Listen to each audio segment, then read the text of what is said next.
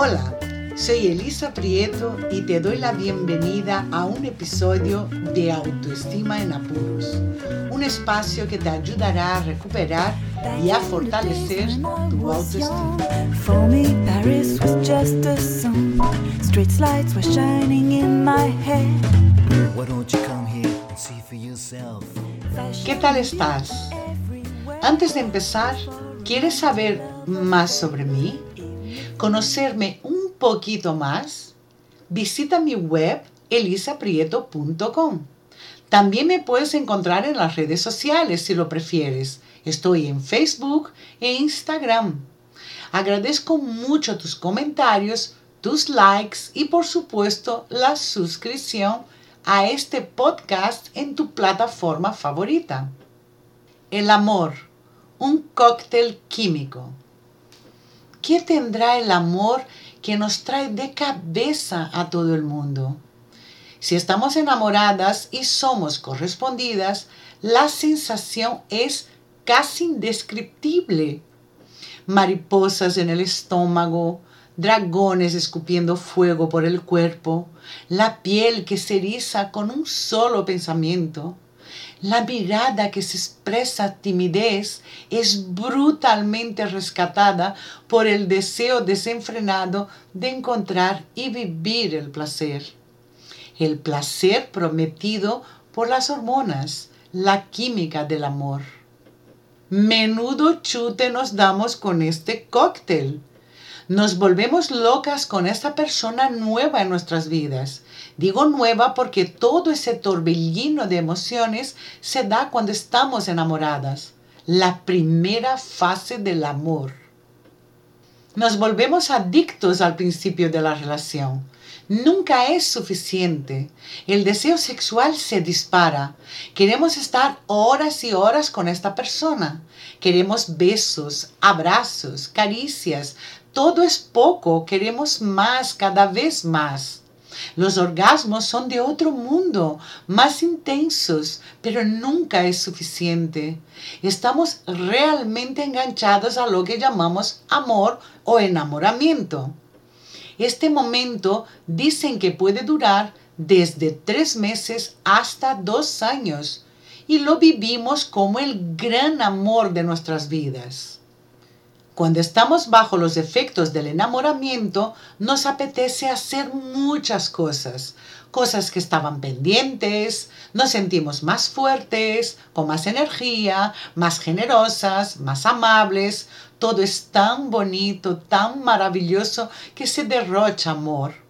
Hay para todo el mundo, para los amigos, la familia, para los colegas, los vecinos. Hmm. Todo ello se debe a las hormonas, químicos que producimos cuando coincidimos con alguien y salta la chispa. Las hormonas responsables son la serotonina, la dopamina y la oxitocina, las drogas de la felicidad. He leído en una página científica que cuando estamos enamorados, la dopamina, oxitocina y las hormonas aumentan 7000 veces su cantidad. Con esta cantidad es obvio que nos volvemos adictos. La oxitocina es la maravillosa hormona que se libera con el orgasmo y te da esta sensación tan increíble. No me extraña que quieras seguir con esta persona que estimula tu cerebro a producir este cóctel tan placentero. Pero, ¿qué pasa cuando esa fase loca de drogas naturales que nos hace tan felices y dependientes a la vez se acaba? Pues se da lugar al amor. Pero, pero, pero, no siempre es así. Ahora, menos mal que se acaba.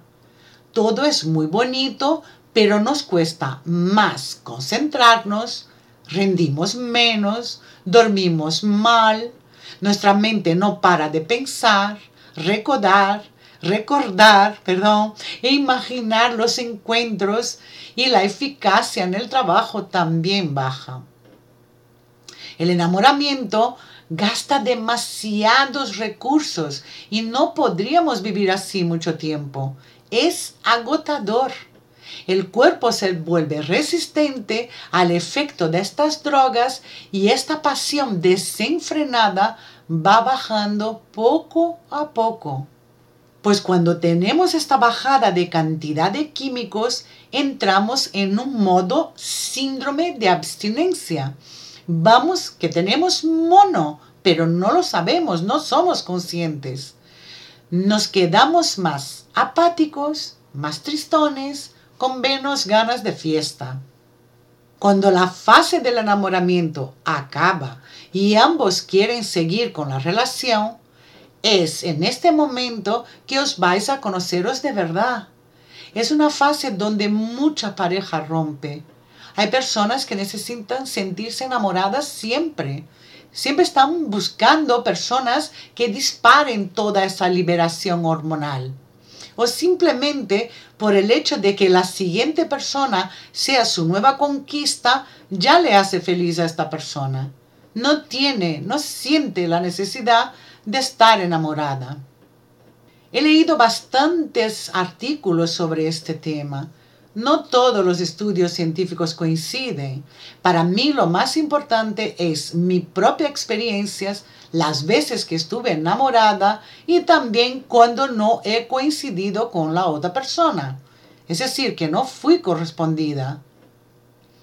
También hablo de las experiencias de mis propios clientes. El ser humano es muy complejo y a veces lo complicamos más las cosas. El desamor duele. El síndrome de abstinencia de la otra persona existe y el duelo de separación hay que pasarlo cuando una relación no prospera, cuando una relación se acaba. El duelo es un proceso que tiene sus fases y su fin. De la dependencia emocional pasas a ser independiente y con mucho aprendizaje encima si lo quieres, claro. El mundo no se acaba cuando una relación termina, ni tampoco morimos de amor. Si el sufrimiento es muy grande y crees que necesitas ayuda, no lo dudes. Busca a alguien que te apoye y te ayude a salir de este bache. También estamos los profesionales para ayudarte en el objetivo de superar esta ruptura. ¿Necesitamos amor? Sí, porque somos seres afectivos e independientemente del enamoramiento, nosotros necesitamos afecto, caricias, abrazos, besos y una estabilidad emocional. Eso también lo podemos obtener de los seres queridos. Adoro cuando mis amigos me abrazan, me llaman por teléfono, se interesan por mi bienestar y sé que a ellos también les gusta. Si necesitas un poquito de oxitocina, aquí entre tú y yo, ya sabes cómo puedes conseguir. Con un buen orgasmo. Ah, que en este momento no tienes pareja, pero tienes manos, ¿verdad? Acaríciate y propínate una buena masturbación. Te vendrá muy bien. Y si lo haces antes de dormir, te aseguro que dormirás como un bebé. Si te gusta este tema sobre cómo funcionamos cuando estamos enamorados, sobre el cortejo y la seducción, incluso sobre la infidelidad, un libro muy interesante es La anatomía del amor de Helen Fisher, una antropóloga y bióloga americana, norteamericana, investigadora del comportamiento humano.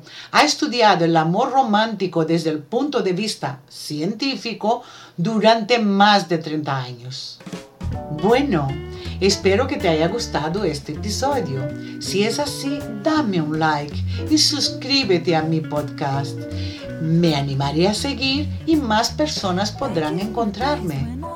Gracias por estar ahí y hasta la próxima semana. Chao. Why don't you come here and see for yourself? Fashion and beauty everywhere.